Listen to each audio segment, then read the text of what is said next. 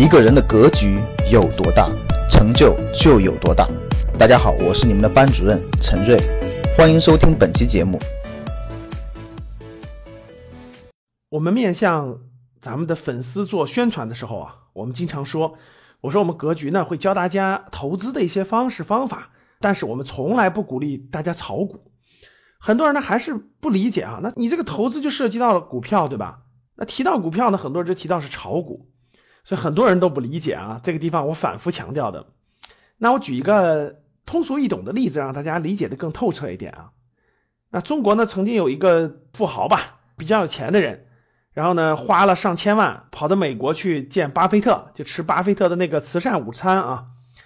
然后呢，刚见巴菲特的第一句话就是：“巴老您好，呃，我以前从来不炒股，所以特向您来讨教。”巴菲特的回答就是：“我以前也不炒股啊。”各位是不是觉得很好笑？巴菲特是股神，他都说他不炒股。其实各位真的是不一样的，投资和炒股那是天壤之别的。那为了让大家理解的更深刻一点，那我举呢我们通俗易懂一点的例子。那比如说，那我呢这个和朋友们呢一起开了个饭店，因为我呢不太会管理，也不太会具体的这种运营的工作。所以呢，有人是大股东，大股东来运作管理这个饭店，比如说什么风味的啦，对吧？多少厨师啦，多少服务员啦，等等，都是他来操。我只是小股东，哎，我出点小钱，我作为一个小股东百分之十，那每年给我分点红就行。所以呢，各位看，我是一个股东，我是一个这个饭店这个生意的股东，大家懂了吗？那我问大家，那我当我投钱给这个饭店的时候，我每天想的就是怎么卖了它，怎么卖了它吗？其实不是的。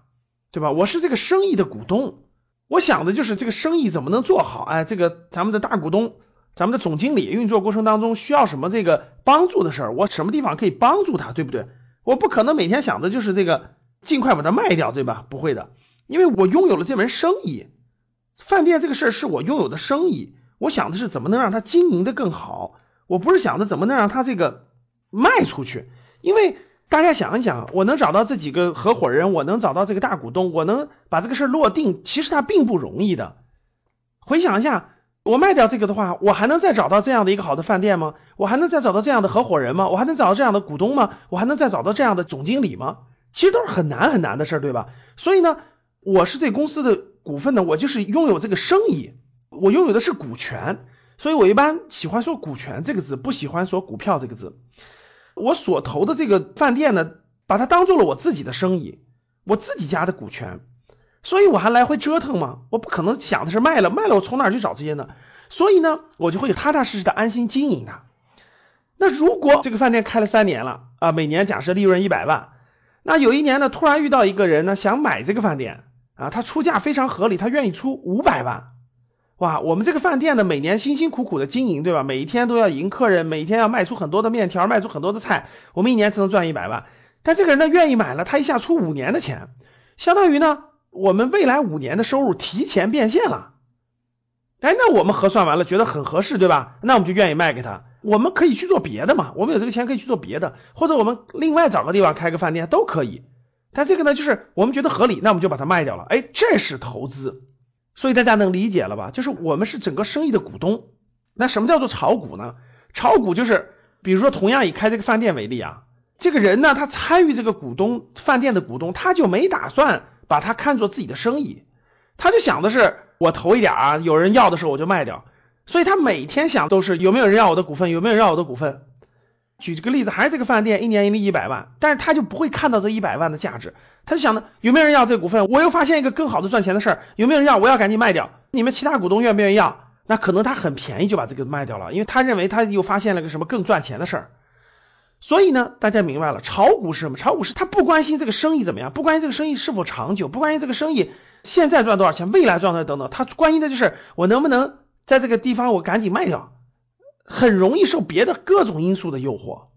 假设这个饭店第一年、第二年不赚钱，那他就扛不住了。假设他投了十万块钱，他就想着啊，有没有人十二万就行，我十一万就愿意卖。